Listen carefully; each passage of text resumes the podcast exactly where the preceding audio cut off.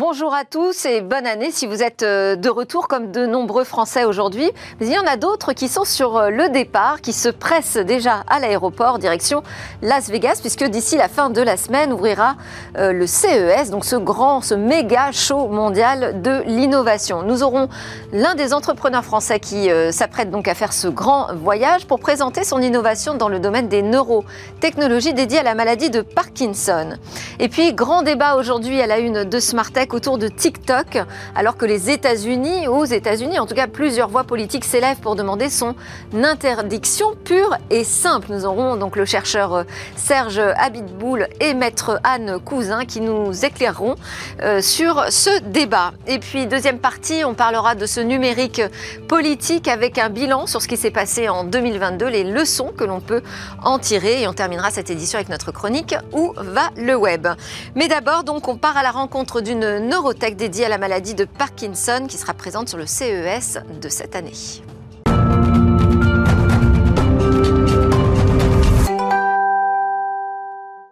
Bonjour à tous, meilleurs vœux si vous êtes sur le chemin du retour. Nous, nous allons euh, euh, avoir une interview avec euh, Jamid Dalali qui est lui à l'aéroport pour le départ direction Las Vegas. Il va présenter sa start-up sur place dans ce grand show mondial de l'innovation, une start-up dans les neurotechnologies. Bonjour, merci beaucoup d'être connecté avec nous. Je sais que votre avion décolle bientôt, donc on se précipite pour vous avoir avant ce, ce départ. Vous nous entendez bien? Très bien. Bonjour Delphine, bonjour à tout le monde. Je vois que moi, je suis un peu ému de partir à Las Vegas, mais vous, vous êtes encore plus ému que moi. Je m'appelle Jamshid Dalili. Absolument. Pas très mais aussi habitué. Il n'y a, aucun problème, Delphine. Allez-y. Je vais essayer de le refaire très bien tout à l'heure. Merci beaucoup pour votre correction. Alors, euh, juste, je vais raconter un peu votre parcours parce que c'est intéressant pour euh, comprendre un peu euh, le cheminement qui vous a mené à cette création de start-up. Donc, vous avez mené des études brillantes, a priori. En tout cas, vous êtes passé par le lycée Louis-le-Grand, Polytechnique, docteur en, en physique en 1985, et puis avec une carrière managériale dans des grands groupes, ensuite patron de PME. Vous fondez la 3W Academy en 2012, qui est euh, une start-up qui permettait de former les codeurs dont on a énormément besoin dans cet écosystème euh, tech. Mais en 2018, eh bien, on vous diagnostique la maladie de Parkinson. Et là, donc, euh, bah, changement de direction euh, radical. Vous cédez votre start-up 3W euh, Academy et vous en créez une autre, euh, Diam Park, dont on va parler aujourd'hui, qui se focalise, elle, sur l'aide aux patients et aussi à la recherche et au développement de nouvelles solutions thérapeutiques pour la maladie de Parkinson. Parkinson, ça touche combien de personnes en France?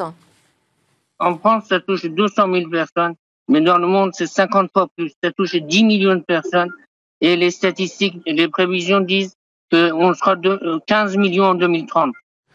Et euh, l'âge moyen euh, de la détection de cette maladie de Parkinson, parce que vous, vous aviez euh, autour de 57 ans, si j'ai fait les calculs correctement Exactement, ben, c'est l'âge moyen. L'âge moyen de, de diagnostic est de 58 ans. Et alors, on, on prévoit une augmentation d'environ 65% hein, de, de, Parkinson dans les années à venir d'ici à 2030, entre 2010 et 2030. Comment vous expliquez déjà ce, ce phénomène? Aujourd'hui, c'est la deuxième maladie neurodégénérative en France et dans le monde, derrière la maladie d'Alzheimer. Donc, ces maladies neurodégénératives progressent au rythme du vieillissement des populations dans les pays développés comme dans les pays qui nous rattrapent en termes de développement économique et en termes d'industrialisation. Mais on pense qu'il y a un deuxième phénomène en jeu qui est l'utilisation de certains ben, insecticides euh, à l'époque il y a 20 ou 30 ans qui sont peut-être interdits depuis, mais qui, qui ont impacté la population qui arrive, qui arrive à 60 ans aujourd'hui. On va prochainement lancer une étude dans ce sens-là. C'est totalement en marge de mon activité sur Diampar, mais ça, ça fait partie de notre contribution sociétale que de bien caractériser la maladie de Parkinson. Quant aux symptômes de la maladie de Parkinson, parce qu'on on en a quelques images, mais on ne la connaît pas forcément très bien. Malheureusement, vous en avez quelques images à l'instant. Le premier des symptômes visibles, en tout cas pour tout le monde, c'est le tremblement, euh, aussi bien du corps que des mains. Et dans mon cas, chez pas mal de personnes également, c'est aussi une altération de la voix lorsqu'on est off, c'est-à-dire lorsque les, les, les, médicaments habituellement prescrits ne font beaucoup moins effet.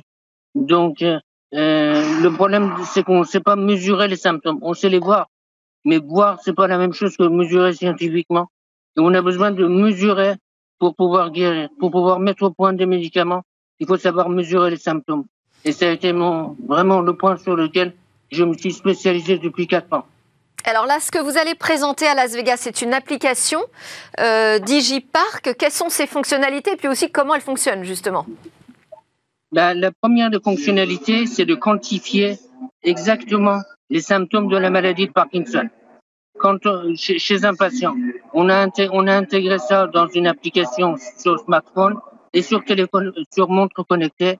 Et l'application s'appelle DigiPark et c'est disponible sur les stores Google et Apple.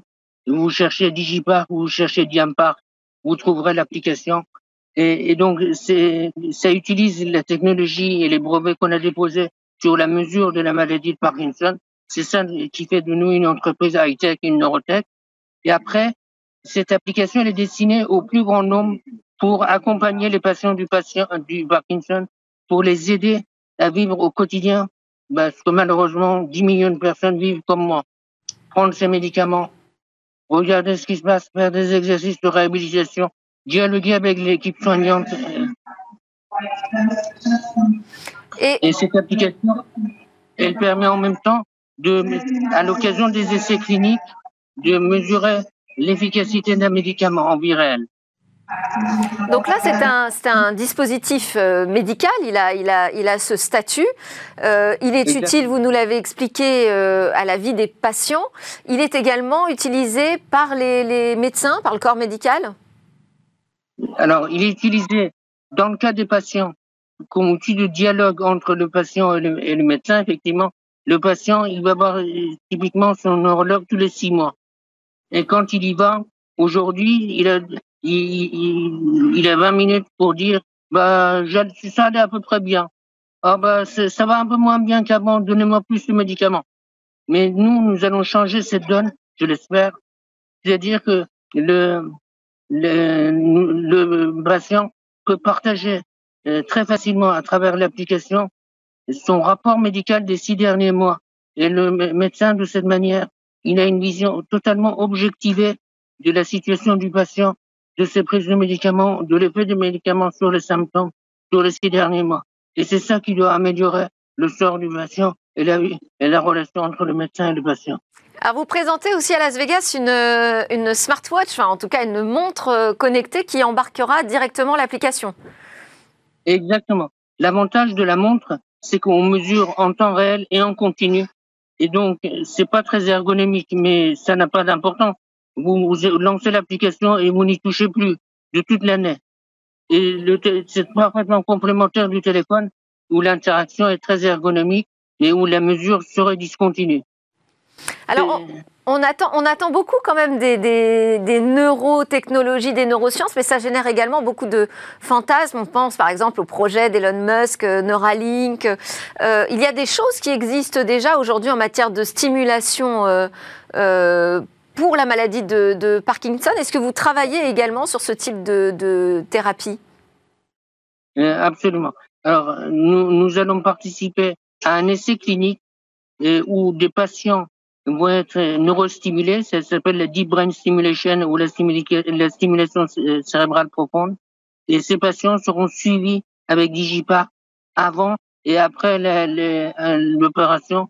Avant l'opération, c'est pour caractériser les meilleurs candidats à l'opération. Et après l'opération, c'est pour évaluer l'impact de l'opération de, de, de, brain stimulation sur justement les symptômes du, du patient ça se faisait déjà, mais ça se faisait de manière, on va dire manuelle. Maintenant, ça va être totalement automatisé grâce à Digipark. Donc, on va pouvoir passer à l'échelle mondiale. Alors là, vous disiez que vous étiez ému de, partir à Las Vegas sur ce CES. Hein. C'est vraiment le méga salon, euh, le grand rendez-vous mondial. Euh, Qu'est-ce que vous en attendez? Est-ce que l'objectif pour vous, c'est d'aller séduire des investisseurs euh, américains, vous lancer sur ce marché également? Entre autres, oui. Ben, si vous voulez, en France, je le disais, il y a 200 000 euh, patients. Ça fait que le cinquantième de la population mondiale. Aux États-Unis, il y a un million de patients. Ça fait déjà cinq fois plus. C'est un marché plus grand. C'est un marché unifié comme les, le marché européen déjà. Donc nous, nous sommes certifiés euh, avec le dispositif médical, euh, euh, la réglementation européenne. On va solliciter aussi l'homologation FDA pour accéder à tout le marché américain et où euh, c'est plus facile de se financer, me dit-on. Je, je vous dirai à mon retour si c'est vrai. Ah bah super, on, veut bien avoir votre euh, retour après ce salon de, Las Vegas avec grand plaisir. Je vais vous laisser partir prendre euh, votre avion. On vous souhaite euh, vraiment un très bon salon, un très bon CES 2023. Merci beaucoup. Jam... Alors, Jamshid Dalili, n'est-ce pas? De Diam Park. Merci Delphine. Merci. Merci. Je vous souhaite une excellente journée à vous aussi. Au Merci, bon voyage. Allez, c'est parti dans Smart Tech pour notre Tech Talk. On va parler de interdire TikTok, est-ce que c'est une drôle d'idée ou faut-il la prendre absolument au sérieux?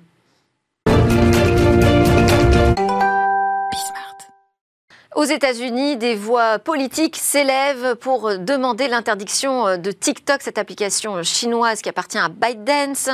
Euh, des responsables politiques dénoncent la collecte de données personnelles abusives qui servira à de l'espionnage pour Pékin, dénoncent aussi euh, l'addiction à cette application, de la propagande qui pourrait s'y jouer, la propagande chinoise évidemment. Et donc le 27 décembre, en tout cas, on a le Sénat américain qui a approuvé l'interdiction du réseau social sur les téléphones gouvernementaux. Alors, est-ce qu'on pourrait aller jusqu'à interdire TikTok euh, aux États-Unis Est-ce que c'est une drôle d'idée? Est-ce qu'il faut prendre ça tout à fait au sérieux pour en parler aujourd'hui? Maître Anne Cousin, bonjour, avocate euh, associée au cabinet Herald. Vous intervenez en droit des nouvelles technologies de l'Internet et des médias. D'abord, je vous présente mes meilleurs voeux pour 2023. Euh, c'est votre grand retour aujourd'hui au travail. Merci d'être passé par Smartech avant.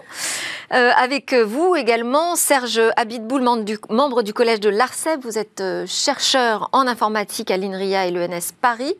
Vous avez publié en septembre 2022 Nous sommes les réseaux sociaux, que vous avez écrit avec euh, Jean Caton aux éditions Odile Jacob. Et puis on peut vous lire aussi très régulièrement euh, sur le monde.fr à travers votre blog binaire Meilleurs voeux également, évidemment, à Bitbull. Je suis tellement contente de vous avoir avec moi en plateau. Ça fait euh, des mois que j'attends ce moment et on va pouvoir parler donc de ce sujet qui euh, fait polémique autour de TikTok et de son interdiction. Déjà une première question pour euh, l'avocate. Quand on évoque cette interdiction, est-ce que juridiquement ça tient la route? Est-ce que c'est possible de décider d'interdire TikTok? Alors il faut s'entendre sur le mot interdire. Est-ce que interdire, ça voudrait dire interdire en France euh, TikTok. Alors là, euh, il faut être très très prudent parce que interdire un moyen de communication comme un réseau social, c'est probablement euh, très difficile, voire impossible. On a des exemples aujourd'hui. par exemple, l'ARCOM, hein, on sait, se casse les dents sur cette question-là, alors qu'elle dispose d'un texte légal qui lui permettrait de demander l'interdiction de certains sites pornographiques qui ne limitent pas leur accès aux mineurs. Et aujourd'hui, la procédure engagé ne lui a pas permis. Donc on a toute une série d'obstacles juridiques dès qu'il s'agit de limiter l'accès à un moyen de communication. D'un autre côté, on a vu aussi qu'avec euh, le déclenchement de l'invasion de l'Ukraine, on a pu interdire l'accès, en tout cas, euh, à certains médias russes. Oui, sauf qu'avec un VPN, vous avez accès aux 10 médias. Donc euh, la question juridique, une fois qu'elle est résolue, par un texte ou une disposition qui le permettrait. La question technique se pose pleinement et on le voit justement dans cet exemple. Donc, est-ce qu'il faut aller vers là? La question, est-ce que, est que l'interdiction est une solution? Est-ce que c'est pas purement euh, politique et démagogue? Moi, je me pose la question. Pour moi, il y a d'autres voies que l'interdiction. Et par principe, le juriste ou l'avocat, il a un peu de mal avec l'interdiction d'un moyen de communication, même si des abus sont commis. Voilà. Bon. Et puis euh, les technophiles aussi ont un peu de mal avec cette idée, je vous l'avoue. Euh, Serge Abitboul, est-ce que euh, TikTok, là, c'est devenu la cible principale, mais finalement, TikTok, est-ce que c'est plus dangereux qu'un autre réseau social? Je ne comprendrais pas pourquoi. C'est un, réseau social un peu comme un autre. Il y a des particularités qui font que c'est hyper populaire, 2 milliards d'utilisateurs, quelque chose comme ça. donc, il y a plein de raisons pour lesquelles les, jeunes, surtout, les gosses, l'adoptent de façon massive. Est-ce que c'est plus dangereux qu'un autre? Euh, Je ne vois pas ce que ça d'autre. On retrouve du harcèlement chez TikTok comme on retrouve chez Facebook ou Insta. On retrouve de la pédopornographie. Euh, les, risques sont à peu près les mêmes. Ils font de la modération avec euh, plus ou moins de succès comme les autres. C'est pas pas véritablement une, on voit pas quelque chose de différenciant. Peut-être que... Est-ce que, est que, par exemple, euh, excusez-moi justement d'intervenir là, parce que euh, les réseaux sociaux sont tous, a priori, faits pour être euh, addictifs.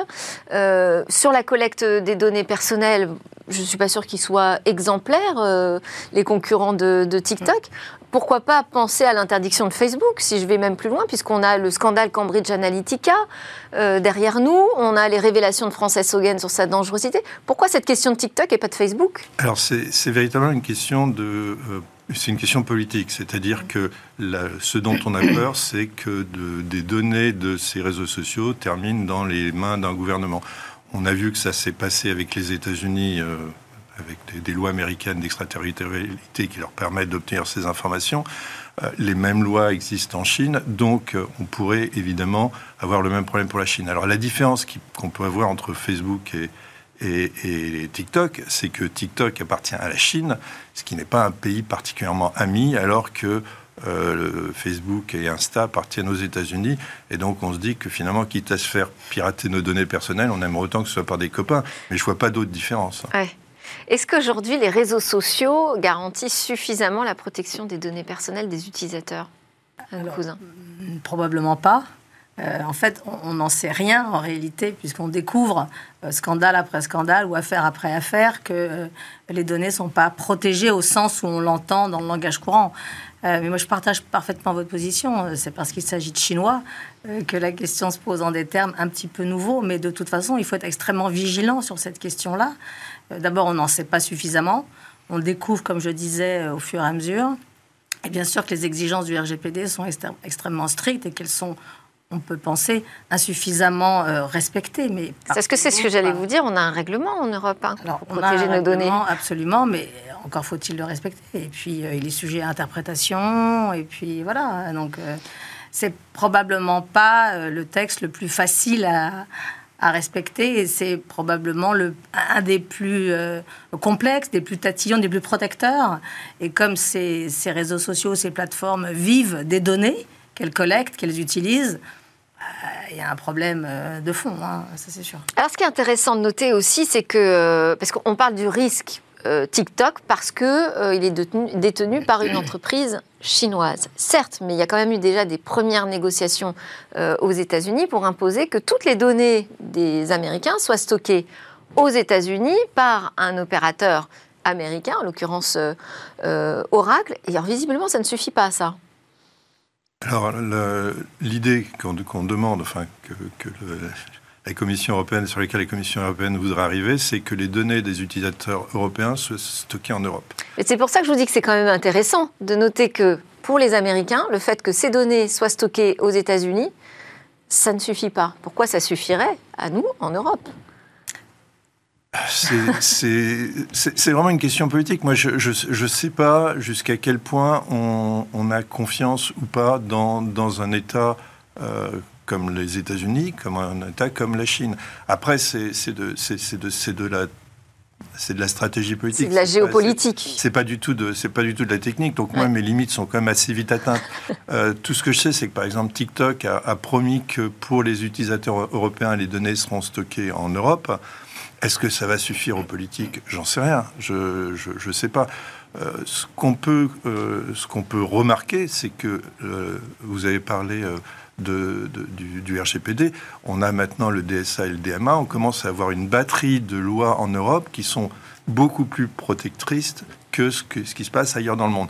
Donc on peut déjà être un peu plus tranquillisé. C'est-à-dire que déjà, si on arrive à faire respecter ces lois, euh, et c'est pas facile, comme vous l'avez dit, on aurait déjà avancé. Alors après, jusqu'où on veut aller plus loin, je, moi je ne sais pas. Euh, ce qui est intéressant de voir aussi, c'est que TikTok n'a pas du tout le même fonctionnement en Chine et dans le reste du monde. Donc en Chine, par exemple, il est beaucoup plus protecteur des, enfants. Il, limite leur temps d'utilisation, euh, il, encourage les contenus culturels et les contenus euh, de, connaissances. En, en, Europe, c'est pas le cas. Aux États-Unis, c'est pas le cas. Le, TikTok hors Chine est beaucoup moins protecteur des enfants. Mais d'une certaine façon, c'est parce que TikTok se, euh, suit les lois chinoises eh en Chine et les lois européennes et américaines quand il est ailleurs. Mais d'ailleurs, vous nous parliez de, du plaisir que les jeunes ont à aller sur TikTok. Qu'est-ce qui rend TikTok si euh, addictif? Alors c'est des, beaucoup de vidéos, c'est des contenus euh, extrêmement, des contenus courts et des, des, contenus de vidéos. Il y a un style aussi. Alors moi, je, j'ai peut-être plus l'âge pour le sentir, mais un style beaucoup plus euh, euh, libre que dans les prédécesseurs. Chez Insta, on se met en, on se met en scène, on, joue un rôle. Alors que TikTok, apparemment, c'est quelque chose de plus naturel. Les gens sont plus eux-mêmes. Et donc, ça s'appelait, aux jeunes. C'est aussi une façon de se différencier des, plus grands qui maintenant sont sur Insta. Donc, il faut qu'ils aient un, truc un peu particulier. On a quand même le député américain Matt Gallagher qui en parle comme d'un opioïde. Est-ce que c'est pas aller un peu loin, là carrément. Ouais, on est d'accord. Euh, bon, en attendant, je disais, on, a quand même le Sénat américain qui a interdit TikTok, enfin qui a, pardon, qui a autorisé d'interdire TikTok sur, euh, euh, sur certains téléphones et téléphones gouvernementaux. ça favoriserait l'espionnage, TikTok? Est-ce que ça aussi, on a des éléments aujourd'hui pour l'attester alors moi, je ne sais pas répondre à cette question. en tout cas, si on, si on le savait, on réglerait la question le problème, c'est qu'on ne sait pas grand-chose, en fait.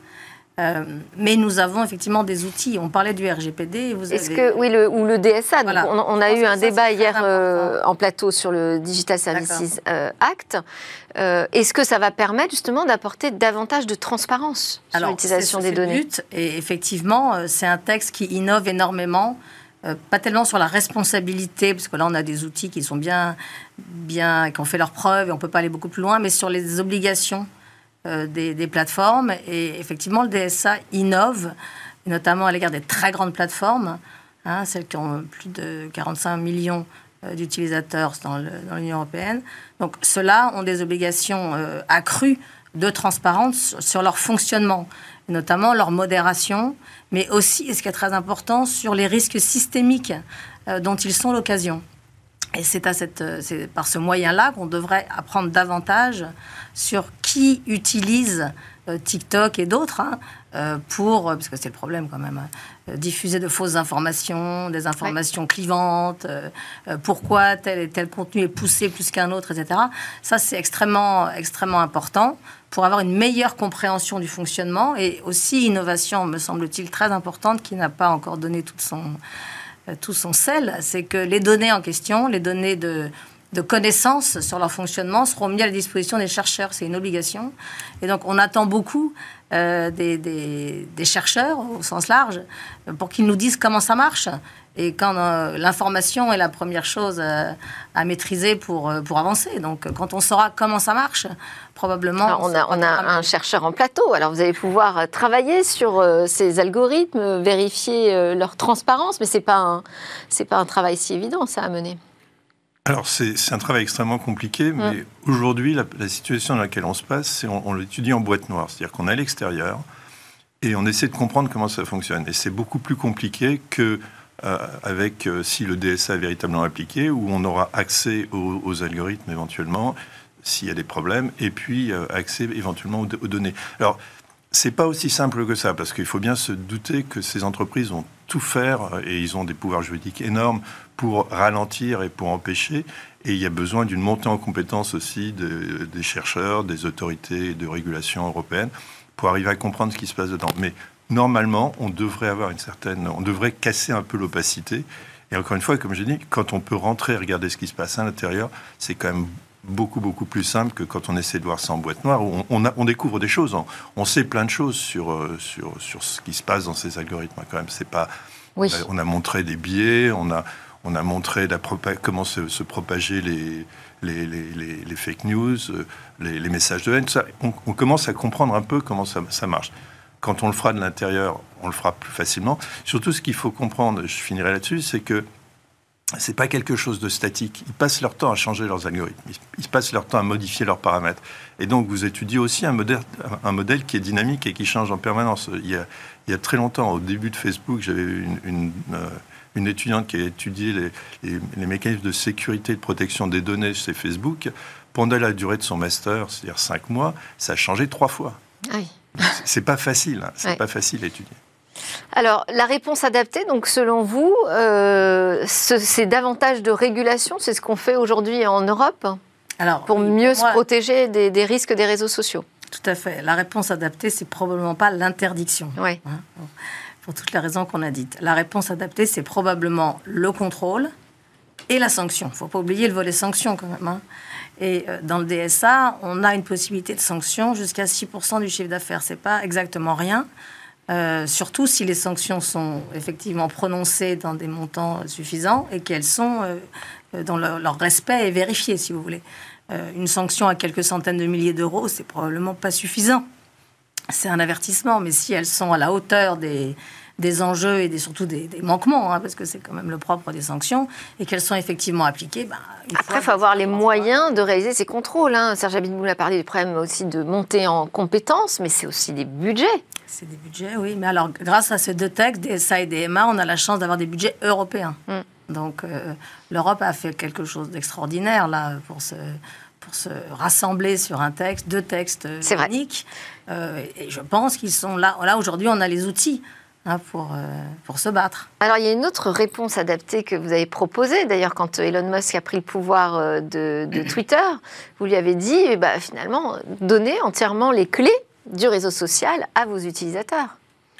Oui, mais ça c'est un peu, c'est un peu une boutade pour répondre euh, au fait que Elon Musk n'arrête pas de se présenter comme le roi des libertés. Je- C'est le, le défenseur ultime des libertés.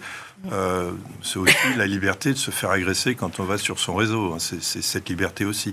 Mais c'est la liberté de dire à peu près n'importe quoi, en particulier d'agresser les autres. Donc, euh, on a, avec Jean Catan, on a, on a, on a voulu un, un peu essayer de ironiquement de le prendre au mot en disant bah, si vous voulez libérer véritablement les choses, il y a des moyens de le faire.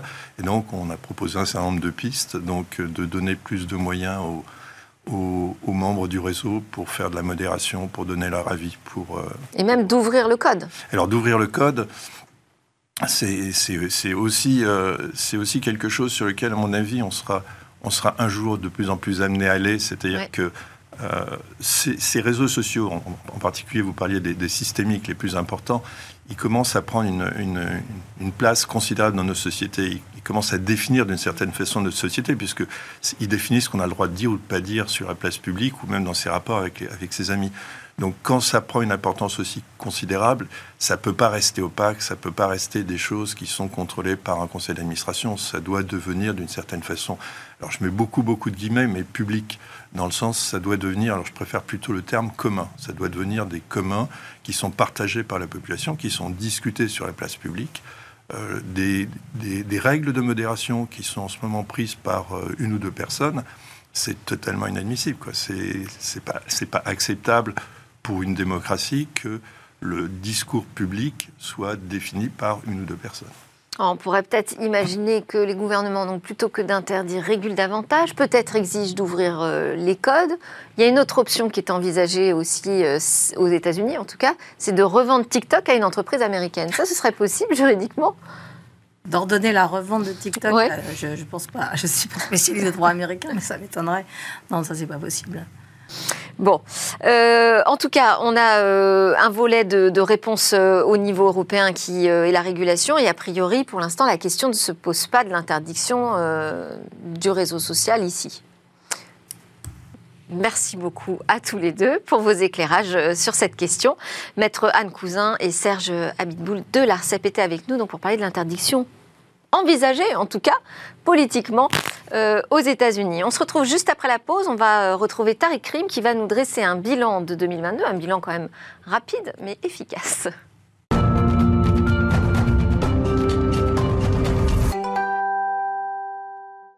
Vous êtes bien de retour sur le plateau de Smartech. Ici, on parle de l'innovation, des technologies, du numérique et du numérique politique également avec Tariq Krim qui vient régulièrement dans Smartech partager ses points de vue. Bonjour Tariq. Bonjour. Très bonne année d'abord, meilleurs vœux. Également. En espérant que euh, tout ce qu'on a euh, souhaité en 2022 bah, puisse se réaliser en, en C'est ce 2023. qu'on va voir, effectivement. Alors, on a, on a gardé avec nous en plateau Serge Habitboul, membre de l'ARCEP. Merci beaucoup d'être resté avec nous. Alors, quelles sont ces leçons, justement, euh, Tariq, que vous tirez de 2022 Il y a il y a énormément de choses qui se sont passées en 2022, mais il y a trois leçons particulières qui me semblaient intéressantes. La première, c'est, on l'a vu en 2022 avec la crise de l'énergie, c'est que l'énergie est une denrée essentielle pour la technologie. On, a réussi en France à avoir une industrie numérique plutôt pas mauvaise avec des data centers. Donc on sait construire des data centers, on, on a le logiciel, on sait plus ou moins bien le faire, on sait importer des puces.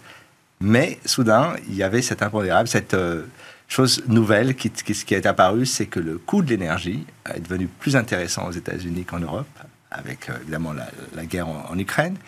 Et donc, soudain, on s'est rendu compte que si on ne maîtrise pas euh, cette, ces questions énergétiques, c'est aussi une partie du numérique qui va être... Euh, C'est-à-dire que la question de la souveraineté qu'on adressait à travers le cloud, les data centers, elle, elle, elle pousse, elle va jusqu'à la question de la souveraineté sur l'énergie. Absolument. Et le paradoxe, c'est qu'on avait construit la France pour être souveraine énergétiquement. Et c'est aujourd'hui là où le bas blesse, on le, on le voit, les, on on dit que ça affecterait entre 10 à 20% du prix. Donc, c'est pas. C'est un, vrai sujet. Et puis surtout, aujourd'hui, au-delà de la question du prix, il y a la question de savoir quelle est la stabilité euh, du prix de l'énergie. Combien va-t-on payer en, 2023, 2024 Personne ne le sait vraiment. Il n'y a que les GAFAM qui ont ce qu'on appelle un ruban énergétique, c'est-à-dire qu'ils ont acheté le, le prix d'énergie garanti sur plusieurs années. Ça leur donne un avantage. Mais c'est vrai que ça va être un des vrais sujets. Je pense qu'à chaque fois qu'on parle de la question de la souveraineté numérique, on parle souvent du logiciel, on parle du cloud, on parle des entreprises, mais la question de l'énergie redevient une question centrale. Et puis ça repose euh, la question des biens essentiels, puisque finalement on s'est aperçu que euh, les opérateurs, les télécoms en l'occurrence, n'étaient pas considérés euh, comme un bien essentiel, puisqu'on pouvait subir des, des, coupures. En tout cas, peut-être pas dans, tous les, dans tous les secteurs d'activité, mais c'est vrai que ça repose cette question. Puis ça pose une question assez essentielle aussi, c'est que la France n'a jamais été pensée pour être un pays où on coupe le courant. C'est, euh, ça peut être le cas dans d'autres continents, mais donc rien n'est pensé. Si euh, on coupe le courant, la, que les bornes 4G durent entre 20 et 30 minutes, les, câbles de fibre, les, interconnexions de câbles n'ont pas suffisamment d'énergie. Donc c'est vrai qu'on n'a jamais pensé euh, nos infrastructures pour des problèmes de ce type, et, c'est heureusement quelque chose qui ne nous est pas arrivé, mais c'est vrai que ça pose beaucoup de questions. Et oui, beaucoup de questions sur cette transformation numérique du coup qui a été accélérée et qui là se retrouve euh, donc euh, face à cette question du coût de l'énergie. Euh, deuxième leçon de 2022 vous dont vous m'avez parlé en préparation de cette émission, c'était le rôle des puces aussi dans, notre économie. Absolument. Bon, on s'en est rendu compte durant la crise du Covid. ce qui s'est passé, c'est que beaucoup d'acteurs européens ont décidé, avec le Covid, de laisser les commandes et de dire on, viendra, on reprendra des puces plus tard. Et en fait, ils se sont retrouvés en bas de la pile et depuis, ils essayent de remonter. c'est difficile. Mais ce qu'on voit surtout, c'est qu'avec euh, ce qui se passe en Chine, donc euh, l'après-Covid qui est plutôt tumultueux, avec, euh, comme on l'a vu, une augmentation des cas, des problèmes de reprise, ce qui a été au départ pensé comme une stratégie où on va se remettre, notamment au Vietnam, en Inde, construire de nouvelles usines. En fait, ce qu'on voit maintenant, c'est que les États-Unis veulent se réinstaller aux États-Unis avec des usines de plus. Ils sont prêts à mettre énormément d'argent. Et c'est vrai que nous, en Europe, là-dessus, pour l'instant, on a la volonté, mais il n'y a pas forcément les budgets. Il y a le Chip Act quand même. Absolument. Le Chip Act est quelque chose d'assez euh, assez important. L'investissement d'Intel aussi en Europe. Absolument. Mais il y a, si vous voulez, ce qui est intéressant, c'est que euh, pendant très longtemps, euh, Taïwan était la zone sur laquelle on va construire les puces de dernière génération. Mais il y a une volonté américaine très forte pour réimporter ce savoir. Alors, est-ce que ça va se faire ou pas? Ça, c'est une des questions ouvertes. Est-ce que la Chine sera capable aussi de construire ses propres puces. Il semblerait qu'elle n'est pas très loin. On, parlait de Huawei il y a quelques années qui était en bas de la, tout en bas parce qu'ils avaient été bloqués par les États-Unis, qui sont aujourd'hui euh, redevenus un des leaders euh, de la technologie. Donc il y, a, il y, a, énormément de questions qui vont se poser autour de la géopolitique des puces. Et encore une fois, il faut regarder du côté des États-Unis là pour en tirer des leçons finalement. C'est eux qui ont sonné le top départ hein, de cette stratégie.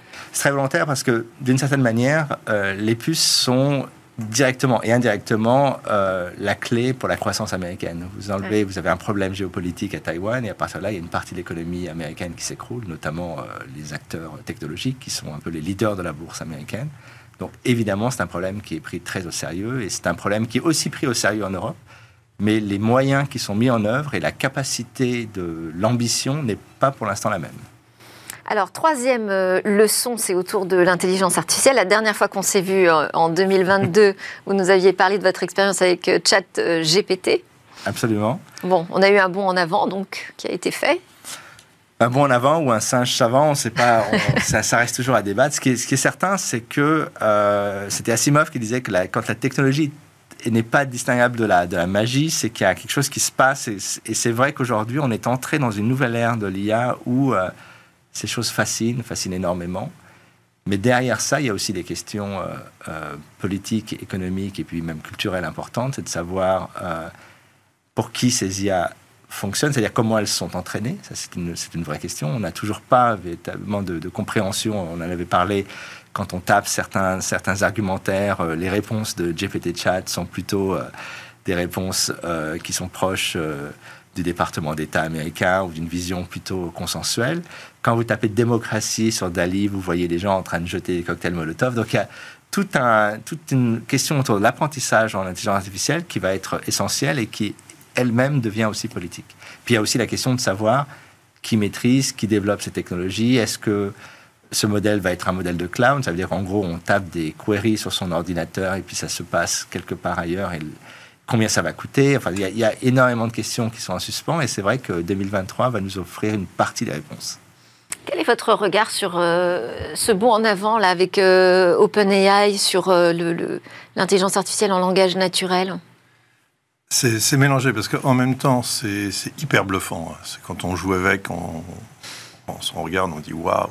En fait, c'est un petit peu ce que tu as dit, c'est un peu des singes savants. C'est-à-dire qu'il a répété, il a, un peu mélangé plusieurs textes, etc. Il dit des bêtises des fois. Donc, je pense que l'intelligence artificielle progresse comme elle a progressé depuis 50 ans et, et donc c'est normal, c'est une étape. À chaque fois, on est un peu surpris par, par, par cette étape, comme on a été surpris quand il y a eu des reconnaissances d'images complètement bluffantes sur les tumeurs ou des trucs comme ça. Ouais. Moi, je pense quand même que ce que ça repose, et, et je vais reprendre le, mot- le mot de Tariq sur le, le côté magique, Euh, ce que ça repose, c'est qu'il faut surtout pas que ça soit pris comme de la magie. C'est-à-dire que c'est absolument indispensable que toute la population comprenne ce qui se passe. C'est-à-dire que là, je retombe un peu sur un, truc que j'arrête pas de répéter avec beaucoup de gens depuis des années. Il y a vraiment besoin d'une formation intense à l'informatique, notamment l'intelligence artificielle. Il faut que les gens comprennent ce qu'ils sont en train de faire. Il faut qu'ils maîtrisent parce que ça va entrer. Le, le chat GPT va être utilisé dans les entreprises. hein. Il y a déjà des entreprises qui l'utilisent parce que vous écrivez un rapport avec ça, c'est quand même beaucoup plus facile que si vous êtes obligé de le taper. Mais d'un autre côté, vous maîtrisez beaucoup moins vos outils et vous perdez une certaine proximité avec votre métier. Et ça, c'est absolument critique. Il faut absolument que toute la population monte en compétence sur ces sujets-là. Et, ça fait euh, 20 ans qu'on le dit. Alors là, le fait que quand même on soit, on avec un outil ouvert, ça permet justement de se l'approprier. On peut jouer avec, on peut l'aider à, à grandir, à s'améliorer. On participe quand même euh, au progrès de, de, de cette IA. C'est pas si ouvert que ça. On sait Ouais, pas c'est exactement dire, avec quoi été entraîné, donc c'est pas si ouvert que ça. Ça pose énormément de questions qui sont posées justement sur la question des modèles. Et puis ce qui est fascinant en fait avec GPT Chat et DALI, c'est que pendant des années, il y a eu des partisans de l'IA qui disaient vous allez voir, ça va tout changer. Et puis finalement, euh, comme toutes les technologies d'ailleurs, ça s'est stabilisé et on a des changements incrémentaux. Et depuis l'arrivée de GPT Chat, tous ces gens qui étaient un peu les enthousiastes déçus il y a une dizaine d'années, Ouais. qui nous expliquaient comment le monde allait changer, sont en fait en train de revenir doucement. On reprend des couleurs. voilà, ça y est. Mais, mais effectivement, une des, une des questions importantes, c'est combien ça coûte, parce que ça coûte très très cher de faire tourner ces, ces- ces services. Qui peut les faire tourner, puisque les puces ne sont pas accessibles à, à tout le monde? Et puis surtout, comment entraîne-t-on euh, ces intelligences artificielles avec, à partir de quel contenu et donc, il y a une véritable question qui se pose, c'est euh, est-ce que la, la technologie artificielle, la technologie de type GPT-chat est neutre? La réponse, évidemment, est non. Et l'enjeu culturel derrière ces IA Ben, une forme d'encerclement idéologique, c'est-à-dire qu'aujourd'hui, ce qui est, ce qui est, ce qui est fascinant, c'est que la, un peu comme une- à un moment donné le cinéma américain où euh, dans la science-fiction, on nous a projeté dans une espèce de vision qu'on a absolument voulu répliquer, et dont on se rend compte aujourd'hui que qu'elle va être très difficile. hein. Non, on va pas aller tout de suite sur Mars. Non, il n'y a Mm. pas forcément d'intérêt immédiat à le faire. Mais bon, ça fait partie de cette idée que la technologie va euh, va changer le monde, qu'on va faciliter le monde, alors qu'en fait, on entre dans un monde qui est beaucoup plus complexe, à mon avis, où les gens sont de moins en moins d'accord. Et c'est pas l'intelligence artificielle qui va les remettre, remettre d'accord. Merci beaucoup à tous les deux. Merci Tariq Rim de codesouverain.fr. À suivre notre chronique Où va le web? Alors, c'est notre clin d'œil euh, quotidien à ces futurs possibles euh, dans le métavers. Eh bien, on découvre là une première tour résidentielle. Je vous propose aujourd'hui de découvrir la première tour résidentielle du métavers. Elle est là, regardez. Ce projet immobilier, c'est une idée de la société immobilière virtuelle Crypto House Capital. Elle est basée à Vilnius, en Lituanie, et elle propose donc à la vente plusieurs dizaines d'appartements de 25 à 80 mètres carrés, moyennant 6 000 à 13 000 dollars. Des achats qui peuvent se faire en crypto-monnaie, l'Ethereum, mais aussi en dollars. En fait, l'expertise Crypto House Capital, c'est bel et bien de mêler les codes du virtuel et ceux du réel. C'est ce qu'ils font ici. Les logements sont similaires à ceux qu'un promoteur pourrait vous proposer en VFA, vente en l'état futur d'achèvement. C'est un contrat par lequel l'acheteur acquiert un bien immobilier à construire ou en cours de construction. Les appartements sont tout simplement disponibles sur plan, en 2D ou en 3D pour que les futurs acheteurs se visualisent leur futur bien. Toujours dans l'optique de mêler virtuel et réel, les appartements numériques sont d'ailleurs les jumeaux d'un ensemble de deux immeubles bien réels, cette fois actuellement en construction à Vilnius. Et en achetant un appartement virtuel, vous participez automatiquement à une loterie et pouvez décrocher un véritable logement d'une valeur de 100 000 dollars. Bon, la question que vous vous posez sûrement, c'est quel est l'intérêt d'avoir un appartement dans un monde virtuel du métavers? Eh bien, ces logements privés peuvent être ce que vous voulez, pas forcément votre maison, mais un bureau, un espace de rencontre ou un espace de jeu. Les possibilités sont infinies. Vous pouvez y inviter d'autres avatars, car oui, ces appartements donnent accès aux plateformes les plus populaires du métavers, comme Decentraland ou The Sandbox. Et surtout, ce gratte-ciel n'est que la première étape dans la création d'une vraie ville du métavers. Des stades, des boutiques, des boîtes de nuit ou encore des galeries devraient suivre pour assurer le divertissement des résidents. Alors, emménager dans un building dans le métavers, ça vous tente? Il faut croire que cela euh, plaît de toute façon à certains puisque cette première tour résidentielle compte déjà ses premiers propriétaires. Et voilà, Smartech, euh, deuxième jour en 2023, c'est déjà terminé. Merci beaucoup à Serge Abitboul, membre de l'ARCEP, et à Tariq Krim de codesouverain.fr d'être resté avec moi jusqu'au bout. Merci à vous de nous suivre fidèlement. Et en 2023, les aventures de la tech continuent dans Smartech.